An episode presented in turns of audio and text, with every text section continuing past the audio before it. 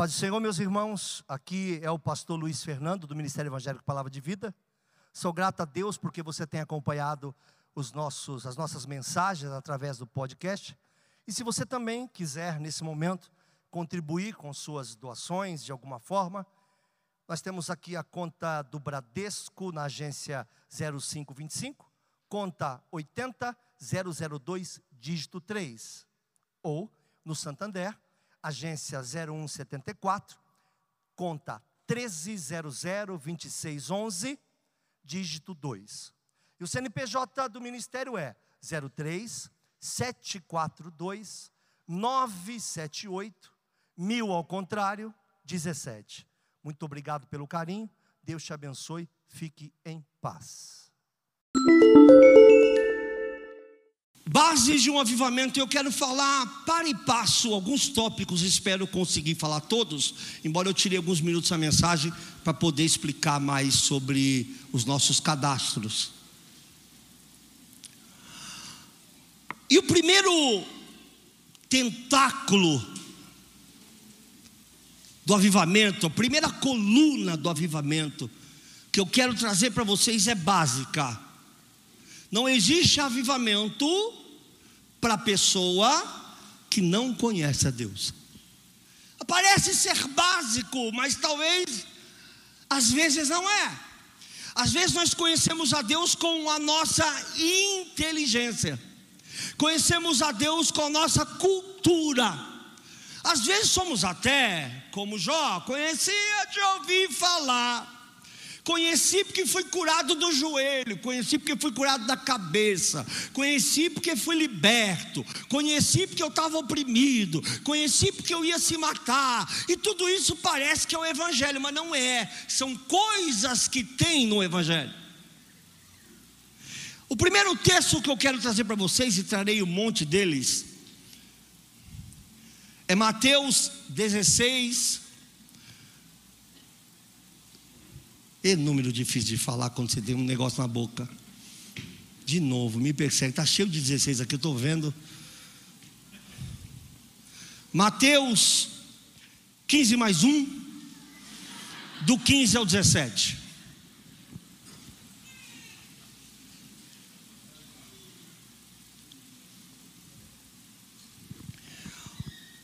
Jesus teve uma curiosidade de perguntar qual foi a curiosidade? Quem as pessoas dizem que eu sou? E ficou ouvindo. Ele queria saber se alguém sabia. Depois ele pergunta aos próprios.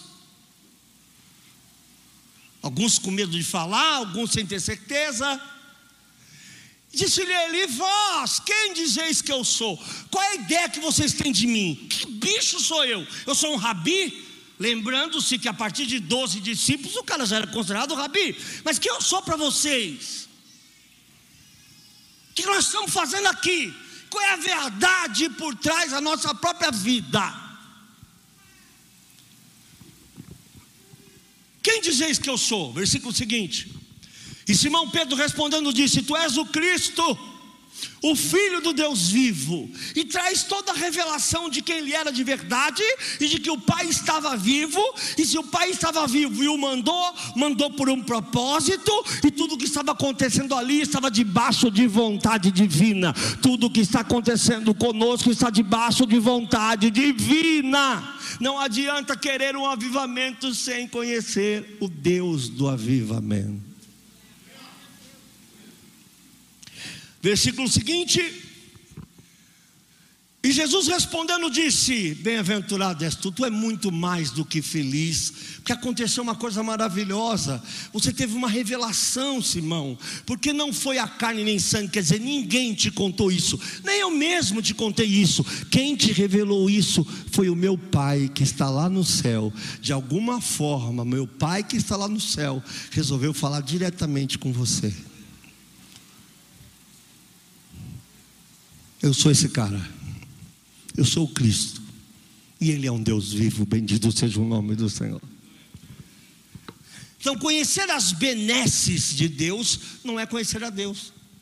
Conhecer os milagres de Deus não é conhecer a Deus. Conhecer a Deus é seguir e prosseguir em conhecê-lo. É uma escalada interminável de busca e busca e busca e conhecimento e palavra e Bíblia e leitura.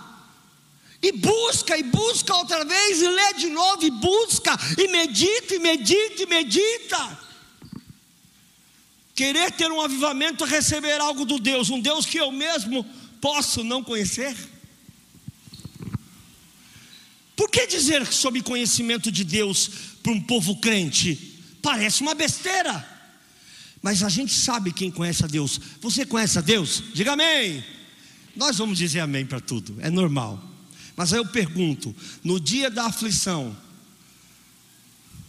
você diz, salva-nos?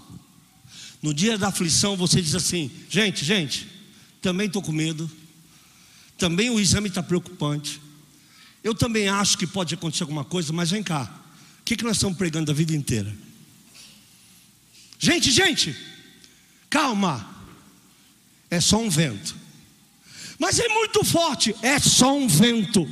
Mas é terrível, é só um vento. A Bíblia diz: Esse varão será esconderijo contra o vento e refúgio contra a tempestade. Vento passa, tempestade passa, se você estiver guardado nele, se você o conhecer de verdade. Quando o diabo se levantar contra você, você vai dizer para ele: Eu já vou te avisando.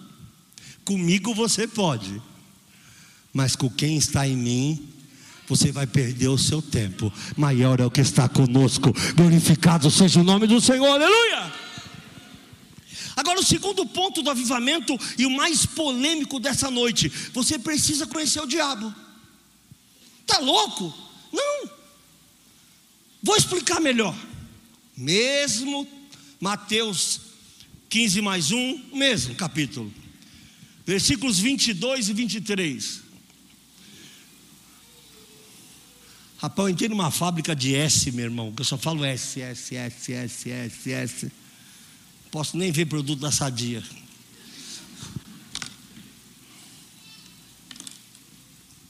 E Pedro, grandão, desculpa, repita comigo, grandão.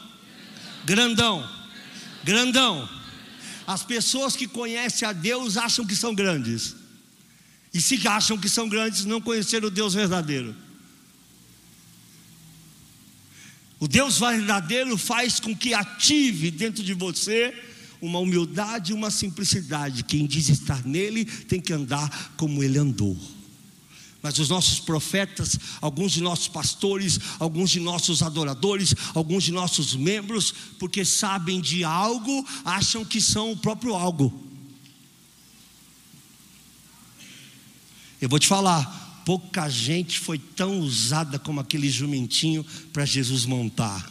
Acabou a cena, acabou o jumentinho. Nesse mesmo texto, Pedro grandão, cheio de revelação, mistério, manto, essas coisas que falam aí, né? Manto, mistério, coroa, aí cada um escolhe uma coisa, cada um quer inventar uma moda diferente. E o manto, não sei das contas, para arrumar na madeira aqui, Rapaz, que bom. Obrigado, Roberto. Pastor Samuel disse que nem ia mais pregar aqui, que estava se sentindo ultrajado, mas os caras arrumaram. Grandão, a hora que Jesus diz algo, ele resolve repreender Jesus. Olha só, já que Deus fala com ele, Deus, Deus passou por cima do filho para falar comigo. Tá easy, quem entende o negócio sou eu. E Pedro, tomando a parte, chamou ele para o lado, porque é folgado, e começou a repreendê-lo, dizendo: Tem compaixão de ti, não tem pena de ti, não. De modo nenhum você vai morrer. Você não vai ser crucificado, isso não vai acontecer contigo. Porque agora ele é o defensor do menino, filho de Deus, grandão. É importante isso nesse culto. Repita: grandão, grandão metidão, profetão, teologão, cantorzão, grandão, só ele sabe. levou o cara à parte, com que diz: Não vou repreender na frente de todos. A minha humildade não permite esse deslize. Tomando a parte, começou a repreender, dizendo: Senhor, tem compaixão de ti, de forma alguma isso acontecerá contigo. Versículo seguinte. Ele, porém, voltando-se, disse a Pedro: Para trás de mim, Satanás, que serves de escândalo. Pausa. Qual era o escândalo? Alguém fala comigo aqui hoje. Qual era o escândalo? Qual era o escândalo, Henrique? Qual é o escândalo, pastor Júlio? Lopes, qual era o escândalo? O escândalo é não fazer a vontade do Pai. Todos que não fazem a vontade do Pai são escândalos. que me serve de escândalo, porque não compreendes as coisas que são do Pai, que são de Deus, mas só as que são. Lá atrás já tinha gente lutando pelo bem-estar da igreja, e um Jesus dizendo: a igreja é o que vem do alto, as coisas de Deus vêm do alto, é o que Ele quer, é do jeito dele. Satanás, sai da minha vida! Mas o Senhor disse, pastor, que precisa conhecer Satanás para participar do avivamento. Óbvio. Quem não conhece o seu inimigo por ele é derrotado. Quem não conhece artimanha, cai nelas. Pedro estava grandão, lembra? Grandão. Forte, hein? Imagina que ele voltou lá na rodinha dos discípulos e falou: assim com ele, ó. Eu vou no monte, o negócio aqui é, o chicote estala. Aqui, meu irmão, aqui Deus revela o oculto e o secreto. Já ouviu essas coisas? Hã? Jesus olha para ele e fala: E aí, demônio? Hã? Então, Pedro, o que eu quero te ensinar com isso? Que muitas vezes Deus vai falar contigo e te usar poderosamente e outras vezes o diabo se passará por Deus para tentar fazer a mesma coisa. Então pode existir avivamentos, pseudo-avivamentos, propagados e preparados por uma voz diabólica. O avivamento do eu Deus não quer avivar você, Deus quer avivar a sua igreja. Glorificado seja o nome do Senhor, porque não se trata de mim, de você, se trata dele. Um homem de Deus precisa ter discernimento de espírito e saber que a mesma, no mesmo tempo em que ele usou a boca para fazer algo divino, ele pode se deixar levar por algo diabólico. Se você não conhece o diabo, é capaz de estar andando de mão dada com ele.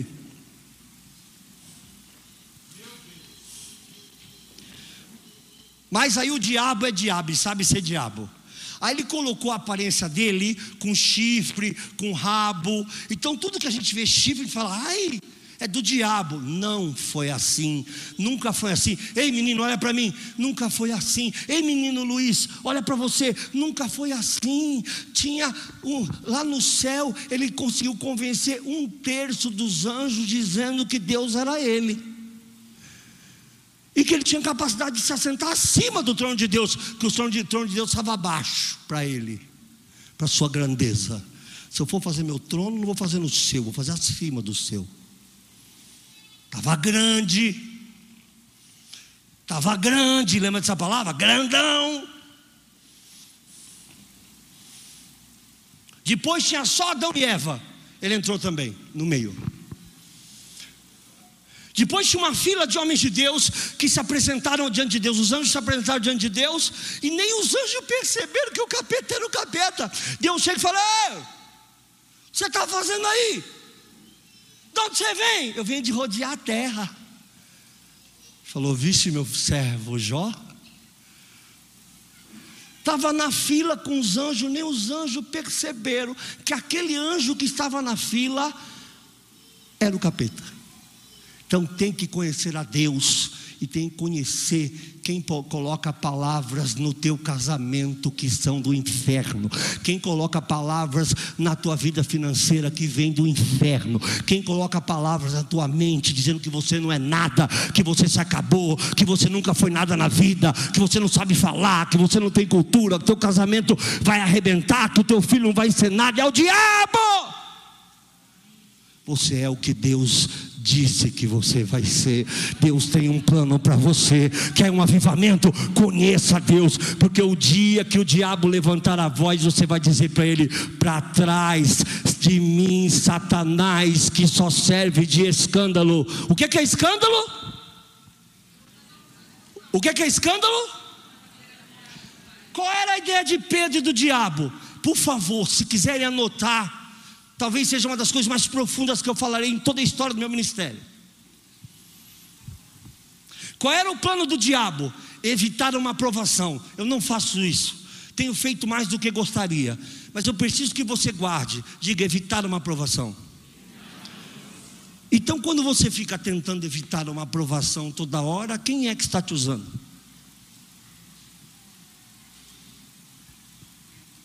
Se conhecesse a Deus, diria: vou passar com dignidade. Vai doer, vão me malhar, vão me bater. Eu vou chegar só a capa lá do outro lado, mas eu vou chegar porque Ele é comigo.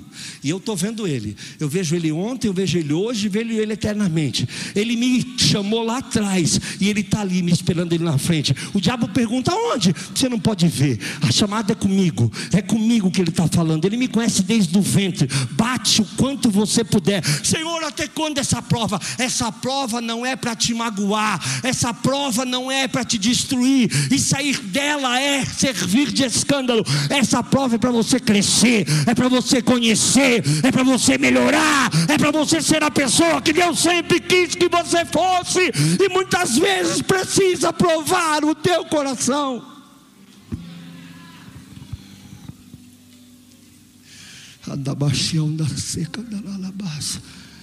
Essa multidão de crente fracote enfrentará o quê? O quê? Tem que conhecer a Deus, mas tem que saber que quando é o diabo que fala com a senhora, com o senhor e comigo, porque nem todo pastor, todos os pastores que aqui estão em São Monte, muitas vezes também se deixam levar por voz do diabo. Se Pedro passou por isso, nós também passamos.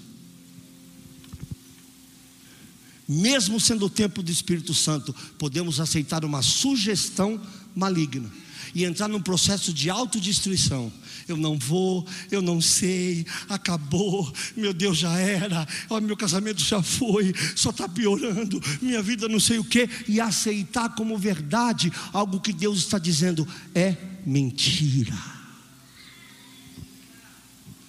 Aí você vê essa mesma pessoa dando uma palavra profética no Instagram de manhã. Ei, você, ela para com o carro assim, como é linda do mundo. Eu vou pegar até uma cadeira. Dá uma pausinha no carro, né? Porque o politicamente correto não é falar dirigindo. Aí para o carro e fala assim: Você. Você acha que Deus esqueceu de você? Deus não esqueceu de você. O que Deus tem para você, o diabo não tira. Aí você começa a botar lá: Meu, é o que eu precisava. Eu estava tão desanimado, estava tão acabado. Que mulher, é o vaso. Aumenta seguidor até o inferno. É o vaso, é o vaso. O vaso. E é mesmo. Só que à tarde, esse mesmo vaso que disse que Deus tinha algo, está dizendo: vamos vender a casa, vamos na UAB. O meu advogado ou o teu advogado? Com esse emprego que você tem aí, nós vamos passar fome. Meu irmão, não é emprego que me tira a fome, eu tenho um pai, dono do ouro e da prata, que usará todos os meios possíveis para me sustentar, inclusive o emprego.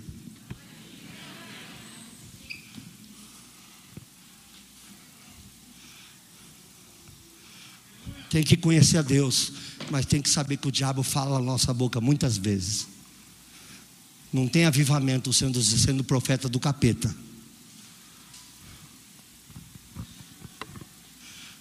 Fui cuidar do casamento uma pessoa, ela falou assim para mim: Já tentei de tudo. Eu falei: Isso é teu problema. Você só tenta fazer o que é bom. Terceiro ponto, talvez um dos mais difíceis: ser uma pessoa preocupada com outras pessoas. Uma pessoa preocupada com o perdão. Se colocar no lugar de outra pessoa. Mateus, graças a Deus, 18, versículos 21 e 22. Eu lembro que eu fiz um devocional com esse tema. Ah, gente, vocês estão vendo essa decoração do congresso? Eu pedi para ficar aí, mó tempo, deixa aí um tempo aí, tá lindo isso aí, pode ficar aí. Deixa aí, a gente não esquece tão fácil do congresso. Deixa mais um tempo aí, não precisa tirar não agora. Não se preocupa com isso não. Alguém veio perguntar para mim, não, atrapalha, atrapalha? Queremos botar uma cama embaixo. Verde ainda, né? Adoro.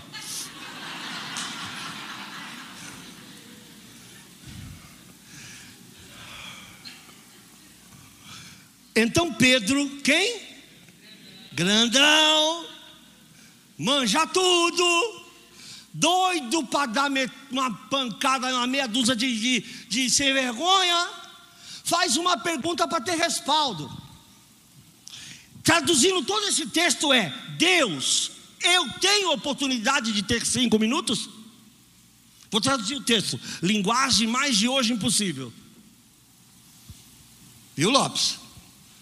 Então Pedro, aproximando-se dele, disse: Senhor, até quantas vezes pecará meu irmão contra mim e eu lhe perdoarei. Aí Deus já põe o limite. Pedrão já põe o limite, porque esse cara deve ter enchido o saco dele umas seis, sete vezes, umas cinco. Ele falou, mano, até cinco eu aguento, sete eu arrebento ele. Falou, até sete. Ele estabelece, claro, né? Amigo de Deus, grandão. E aí vem Jesus e solta uma bomba. Que eu sei que esse número dá 490, mas não é isso que ele quer dizer. Até porque ninguém peca vo contra você 490 vezes por dia, porque o próprio Deus vai matar ele. Vai ser chato assim lá no inferno. É uma forma de Deus punir o diabo, é jogar você lá. Você imagine você conviver com um ser humano que peca contra você 490 vezes por dia. Sai de perto que o raio vai cair. Pastor, o senhor está dizendo que vai morrer? Vai, ah, vai. 490? Vai, vai. Vai, vai morrer. Pastor, o senhor está amaldiçoando? Amaldiçoando, eu estou constatando, vai morrer. Jesus lhe disse: Não te digo sete e agora vem a bomba que nenhum crente quer, ninguém gosta, pastor nenhum gosta disso, a gente gosta de pregar isso, mas não de viver. Mas até 70 vezes 7, o que crono, cronologicamente seria impossível em um só dia. Resumindo, perdoe até perdoar, e até perdoar, e até perdoar, e até perdoar. Posso ir até 490? Vocês ouviram uns 15 louvor. E até perdoar, e até perdoar, e até perdoar. Posso ir? Não tem número nesse texto.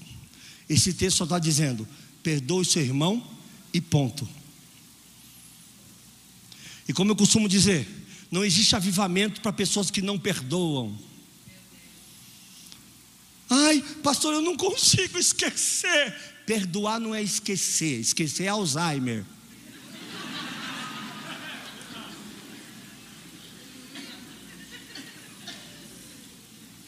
Já? Perdoar é quando eu me lembrar, isso já não me faz mais mal. Existia uma coisa no passado, desculpa eu eu invocar o velhez para falar com novinhos, mas tinha uma coisa no passado, não sei porque eu falei passado, eu olhei para o pastor Pedro, já ter olhado para você. Sempre fico em dúvida quem é o pai e quem é o filho. No passado a gente jogava futebol. E aí, quando acabava o jogo, você sabia que ia brigar com o cara que te machucou. Acabava o jogo, você saia na pancada. Os amigos todos faziam uma roda, porque tinha uma ética. Ninguém se intromete até que saia sangue. Saía sangue, alguém dizia, oh, deixa disso, deixa disso. Os desgraçados assistiam, primeiro capítulo, segundo, terceiro, quarto. Quando a boca ficava meio mongoloide, ela falava, para, que isso, irmão, nós somos amigos. Era a lei da selva. Só que aí, cinco minutos depois, tu estava tomando cerveja com esse cara.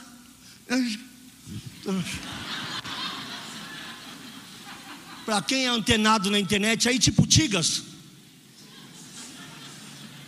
Não sabe o que eu estou falando, é? Você é velho. Tipo Tigas. Não precisa nem tomar cerveja, só soltar. Só soltar aquela raivatina entrando. E se acabava o problema. E criava-se até um respeito. Quando escolheu um novo time, você escolheu o cara, o cara virava teu camarada, nunca vai virar teu amigo. É meu amigo. Não, mas a gente falava meu camarada. Quando você fala meu camarada, você impôs limite. Nunca terá acesso a uma certa parte da minha estante, se é que você me entende. Mas tem uma prateleirinha lá reservada para você. Como diria o pastor Josué. Hoje, se fica numa igreja 10 anos tomando Santa Ceia sem perdoar um pai, uma mãe, não sei o quê. Mas ele me tocou, não, nós não estamos dizendo para você aprovar, estamos dizendo para você perdoar. Eu já disse e repito: perdoar não é abraçar, é largar o pescoço da pessoa para que ela possa viver, mesmo que seja pagando pelos seus erros. Lá na cadeia está cheio de gente perdoado, mas que foi incriminado. Uma coisa é uma coisa, outra coisa é outra coisa. Não muda a consequência do que fez. Só muda em você. Sabe por quê? Você imagina a cena. Você é assaltado, o cara bate em você, você é humilhado, rouba o único dinheiro que você tinha do leite do teu filho e você não perdoa ele. Ele já foi preso, já foi solto pelo Supremo, já foi solto pelo Supremo, e você ainda está preso ao assalto. Minha esposa está falando assim.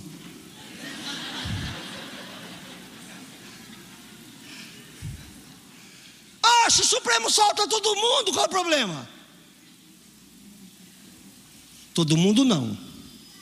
Se você for pardo, negro ou branco duro, já era.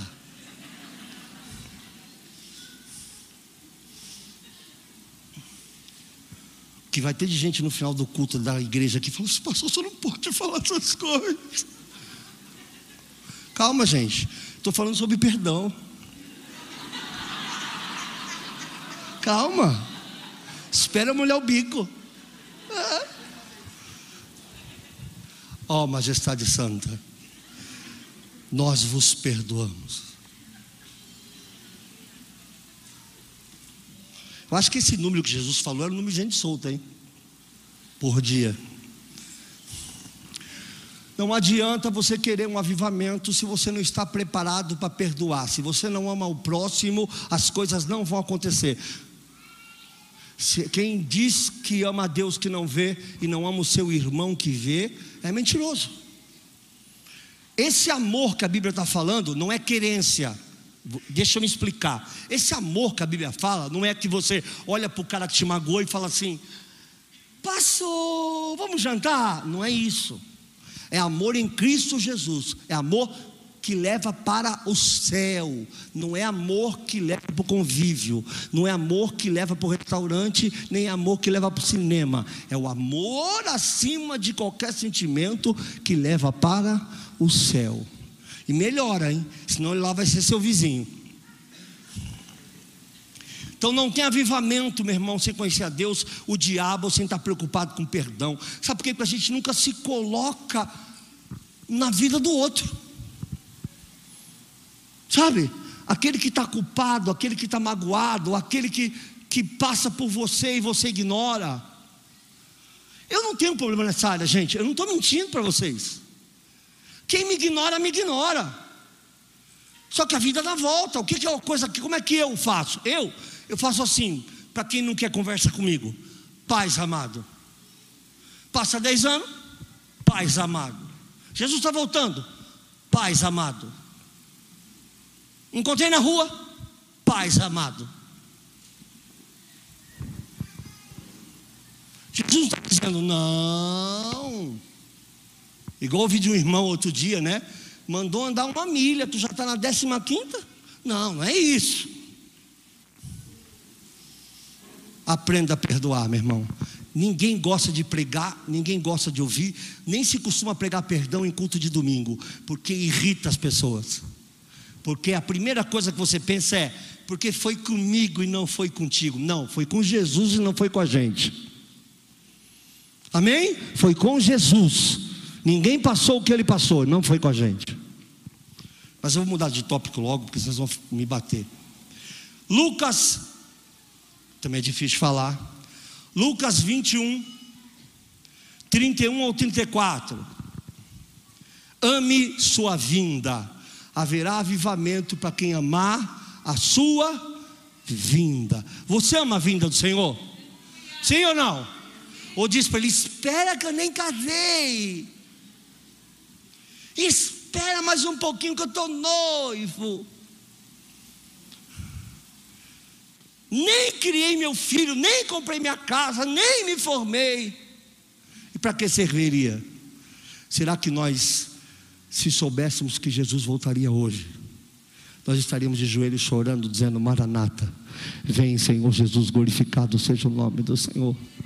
Assim também vós, quando vides acontecer essas coisas, sabei que o reino de Deus está perto.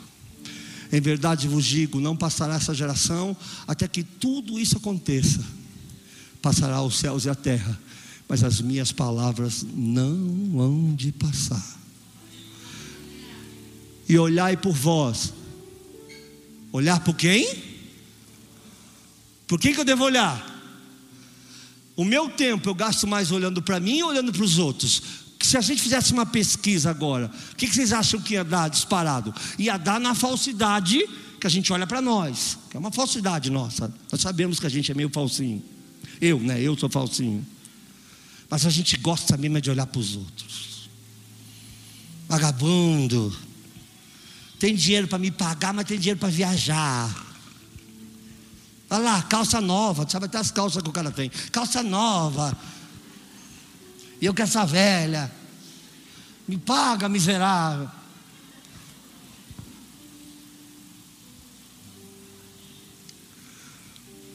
Eu quero falar como um pai hoje. É a primeira vez em todo o meu ministério que eu uso essa palavra se referindo a mim. Eu preguei no congresso sobre isso mas sempre como terceira pessoa e contando um testemunho meu. Mas eu quero me referir a vocês como filhos. Vocês me permitem? Eu sei que é um pouco de presunção, eu não sou pai de vocês, nem serei pai de vocês, mas me permitam hoje eu, eu usurpar por um minuto. Olha por vós, olha para você, para que não aconteça que o vosso coração se carregue de glutonaria, de embriaguez, dos cuidados dessa vida, e venha sobre vós o improviso, de improviso aquele dia. O que ele está dizendo? Olha para você, para que você não seja raptado sem perceber, para que naquele dia ele venha e você nem esteja atento à sua vinda, porque quem não ama a vinda dele jamais irá esperá-la. Você espera o namorado que você ama, e o namorado que você não ama, você diz: Tomara que não venha, hoje eu quero ficar sozinha, hoje eu quero ficar sozinho, está na hora de dar um, basta. Eu ainda não mandei andar porque Deus não me falou. Também Deus não falou para tu pegar, né? Mas tudo bem, não é assunto para agora. Quando você ama alguém, dá tremedeira de esperar esse alguém. Estar do lado de quem ama é dia perfeito, mesmo que não haja uma palavra. Às vezes você apenas pega na mão, na mão, de quem você ama, e o dia passa a ser o melhor dia do mundo. Você espera a vinda do Senhor? Como haverá avivamento se o avivamento, presta atenção agora todo mundo, como haverá avivamento se o avivamento só vem para que as pessoas se convertam? Para que as pessoas se acheguem. Como haverá avivamento se nós não estamos amando a sua vinda? E quem ama a sua vinda prega o Evangelho, ensina o Evangelho e tem medo que quem está ao seu lado fique. Uma querida falou assim para mim, pastor, estou tão triste. Papai morreu. Falei, ah, querida. Aí você faz aquela pergunta um pouco falsa, mas verdadeira. Qual a idade dele? Porque aí conforma mais rápido, né? Fala 40, fala, ai, tão novo. 50, fala, ai, meu Deus. Fala 90, de dentro de você você fala. Meus sentimentos, né? Que alguém ir para outro vir, né? Questão de vida, né? Pastor, o senhor é louco. Ou quiser que eu seja falso, ah, na flor da idade.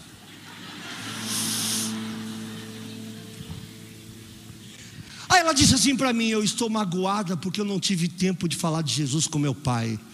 Eu, obviamente, não cometi essa. Qual palavra eu usaria? essa agressividade de falar para ela só a verdade. Quantos anos você tem? Tinha quase 40 e poucos ela, 50. Eu disse: não teve tempo. Não ama a vinda. Quem não ama a vinda tem tempo para tudo e para todos, e até para si mesmo menos para propagar a vinda do Mestre. E o Mestre está chegando.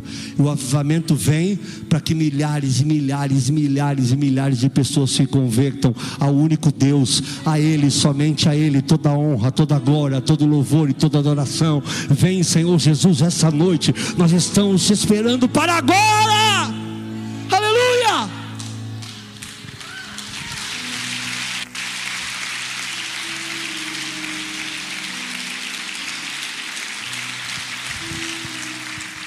Atos 4, versículos de 1 a 3. Eu estou terminando, gente.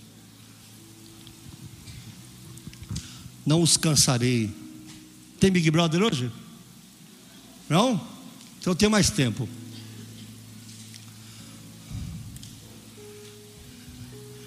Na época do Big Brother, o pessoal posta no culto mesmo, finalzinho de culto já. Vote não sei quem, vote não sei quem. Mas graças a Deus essa igreja, ufa, não tem isso aqui. Uh, de 1 a 3, estando eles falando ao povo, presta atenção, é como um pai que eu quero falar. Sobrevieram os sacerdotes e o capitão do templo e os saduceus. Doendo-se muito de que ensinassem ao povo e anunciassem em Jesus a ressurreição dos mortos, lançaram mão deles e os encerraram na prisão até o dia seguinte, pois já era tarde. Próximo, próximo versículo, por favor. Muitos, porém, dos que ouviram a palavra creram, e chegou ao número desses homens quase cinco mil. Foram presos, mas ganharam quase cinco mil. Aí tem negócio de ser só homens, fala o número de mulheres, crianças, vou parar nos 5 mil. Então, outro, outra coisa para quem quer avivamento: faça, ainda que com dano seu. E aí é o problema. Vai mexer no teu conforto e no teu bem-estar. Eu prego para você, ainda que eu seja preso. Eu falo o que eu preciso falar, ainda que eu seja preso.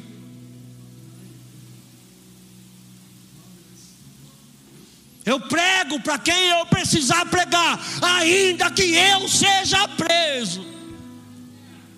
Eu ganho quem eu precisar ganhar, ainda que com dano meu, ainda que alguns familiares se virem contra mim, ainda que aqueles amigos que eu mais amavam de infância virem suas costas para mim, naramachia, nalalabacanda, lalabasa ainda que a minha melhor amiga de infância, que a gente ficou 20 anos juntas, nunca mais olhe no meu olho.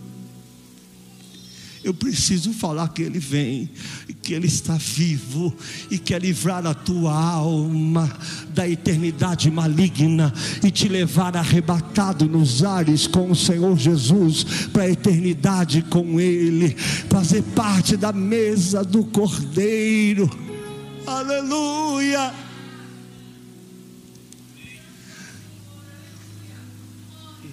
Conheça, meus irmãos,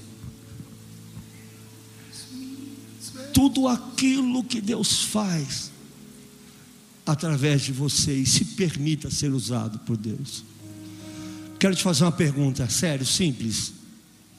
Essa semana, você pregou ou convidou alguém? Não me responda, é só uma pergunta. Semana passada, mês passado, dois meses, último ano, ano retrasado, os últimos cinco anos, qual amigo você trouxe, ensinou e consolidou? Se não fez, o que é que você faz? Você é agente secreto da fé? Estamos cheios de agente secreto da fé, né? Depois o cara convive com outro 10 anos, acontece uma tragédia, ele fala, vou pedir oração por você. O cara falou, oxe, tu ora? É que eu era agente secreto.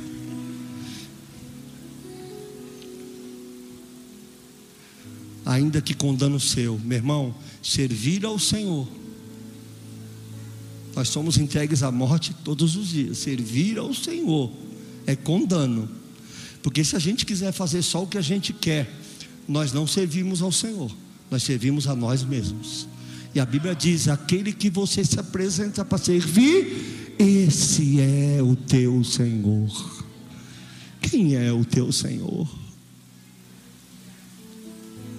Eu ajudo vários jovens aqui da igreja, vocês sabiam?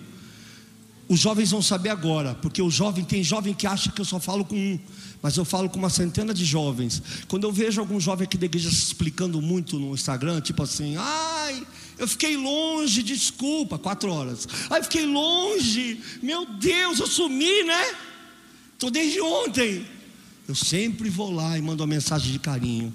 Não se explique. Não faça isso. Não permita, se, não seja servo do sistema. Faça a rede social te servir. Quem está entendendo? Ainda que com dano seu. Não se curve ao sistema, ainda que com dano seu.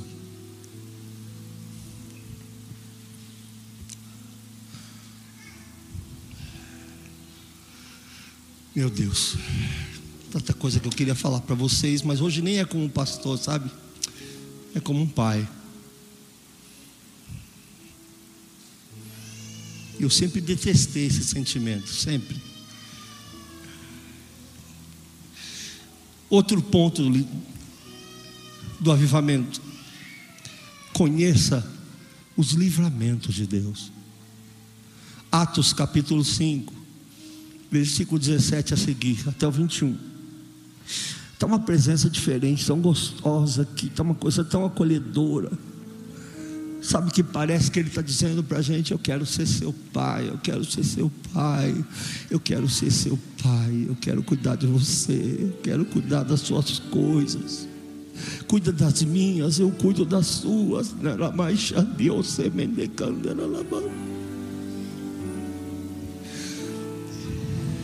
Atos.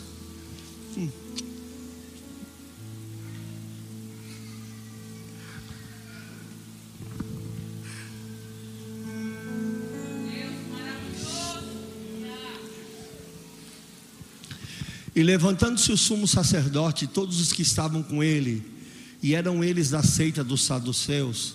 Saduceus é uma judiação para quem está com uma prótese. Saduceus. Poxa vida. Eu me sinto um ventilador ar no antigo, sabe? Que ele fica ameaçando e nunca vai.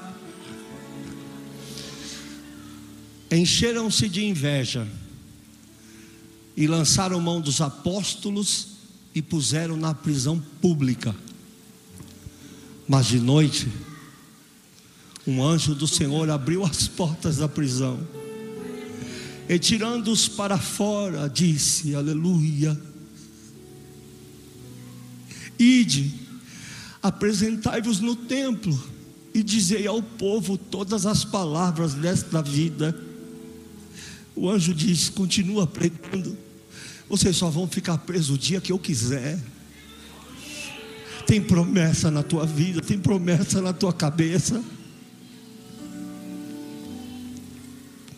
As coisas vão mudar. Pregue, diga para o povo o que está acontecendo, diga que nós ainda livramos, diga que nós ainda livramos. Diz que o Deus do livramento não parou de livrar. Quem quer avivamento precisa conhecer os livramentos de Deus. Permita que Deus te livre da escassez, permita que Deus te livre da falta de comida, permita que Deus te livre desse mal, dessa doença. Aprenda a conviver com livramentos do Senhor. Ah, quantos eu tive.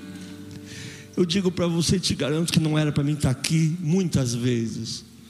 Eu tive muitos riscos de não estar mais vivo, muitos, e tive muitos livramentos.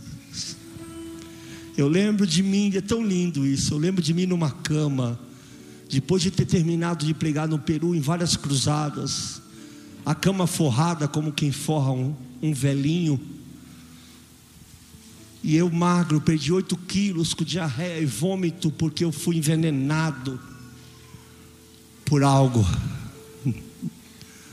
por uma comida. Aquilo foi um veneno. E aí eu dizia para Deus: Deus, eu, pode me levar. Eu, eu, eu já vim para o Evangelho para morrer mesmo e agora eu estou pregando o Evangelho, eu já sou um pregador do Evangelho. Senhor, eu acabei de começar na fé e já ganhei uma centena, milhares de pessoas para o Senhor. Pode me levar, eu só te peço uma coisa: não deixa eu morrer aqui, me leva lá para minha casa. Porque a minha mãe e a Neia não vão conseguir ter dinheiro para levar o corpo para lá. Eu estou muito longe, mas eu entrego meu espírito ao Senhor. 30 anos de idade, primeira vez que eu estava morrendo, morrendo, morrendo. Tive uma visão. Uma garrafa de vidro. No Brasil já não, não existia. Agora está voltando à moda, né? Mas no Brasil já não existia. Uma garrafa de vidro com rótulo amarelo, Aninha. E eu vi que era uma água com gás. Eu chamei o pastor. O pastor não sabia mais o que fazer comigo. Nenhum remédio dava jeito. Falei, pastor, Existe água com gás no Peru? Ele falou: Existe. Eu falei: Como é que ela é? Só tem um tipo. É uma garrafa de vidro com rótulo amarelo. Eu falei: Ah, pastor, compra lá uma dúzia que eu estou curado. Quando as garrafas chegaram, foi abrindo e foi me curando. À noite eu estava de pé, no dia seguinte eu estava no avião voltando para minha casa. Deus de livramento. Deus de livramento, aleluia! Não tem avivamento sem conhecer livramento. Geração mais nova não é ofensa. Vocês não são piores que a geração antiga. Todo mundo quer dizer isso para vocês, que a geração de vocês é mais fraca. Mentira! A geração de antiga não se entrega no louvor igual vocês, mas vocês são mais fáceis mais fáceis de serem convencidos, mais fáceis de serem levados a lugares que outros da geração antiga não iriam tão fáceis ou tão rápidos. Mas eu quero dizer uma coisa para vocês: aprenda que Deus é um Deus de livramento, e quando você não puder, por causa dessa tentação, e quando a vontade de ter Ele nos seus braços é muito maior do que a vontade de servir a Deus, não tenha vergonha de dobrar o seu joelho e invocar o Deus do livramento, aleluia! Não tenha vergonha.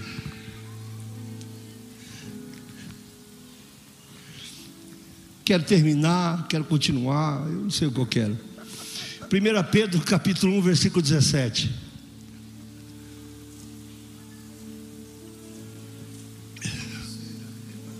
É que o pastor Salinas está muito descansado. Eu estou ficando com. Queria forçar ele um pouquinho mais. Estou brincando. Eu sei o que é isso. Eu fiz isso a minha vida inteira. Agora é um pouco pesado, tá bom? Pode ser? Amém? Posso ser pai de vocês de novo? Não existe avivamento sem temor. Temor é um respeito a mais, não ser menos. Não é um medo, é um respeito. O pai da casa chegou. O pai da casa chegou. Papai chegou. Eu não concordo, às vezes eu nem gosto tanto, às vezes eu não sou amigo, mas eu sei quem ele é. No caso dele, ele é o pai da casa que faz todas as coisas. Te abraça, te dá carinho, afeto, supre suas necessidades. Mas tem uma coisa que ele faz que ninguém faz igual ele. Ele também diz redondamente para você: não. Não negocio princípios. O que você está falando, pastor? Estou traduzindo a palavra temor. Falta de temor é negociar princípios. Deus vai te amar 100%, mesmo discordando 100% de você. Deus vai querer você de volta 100%, mesmo tendo a certeza que você não está sendo legal 100%. Temor é não negociar princípios. Princípios são inegociáveis. Invocais por Pai aquele que, sem acepção de pessoas, julga segundo a obra de cada um, andai em temor durante o tempo da vossa todo o tempo que você andar na terra, anda em temor. Eu vou cortar muita coisa ainda, eu continuo depois. Eu escrevi muito dessa vez. Ele está dizendo: todas as vezes que você der um passo, do 1 aos 100 anos de idade, ou 110, 12, tenha o um mínimo de temor, não negocie seus princípios. Não negocie. Haverão muitas tentações e provações para que você negocie apenas um pedacinho de princípio. Não negocie os princípios da fé. Não negocie a certeza da tua salvação. Não negocie a tua eternidade. Preste atenção. Não negocie a tua eternidade por causa de um bom final de semana. Eu não digo que é ruim. Pode ser bom. Mas pode não ser eterno. A tua eternidade tem que ser inegociável negociável. E a única forma de um servo e uma serva de Deus não negociar a sua eternidade é tendo temor. Eu quero, mas eu até tenho vontade, mas eu até faria, mas se dependesse de mim, mas olha, eu estou quase indo, mas farei algo acima de mim, subjugarei a minha carne à escravidão, para não negociar os princípios da minha fé. A nossa fé é inegociável.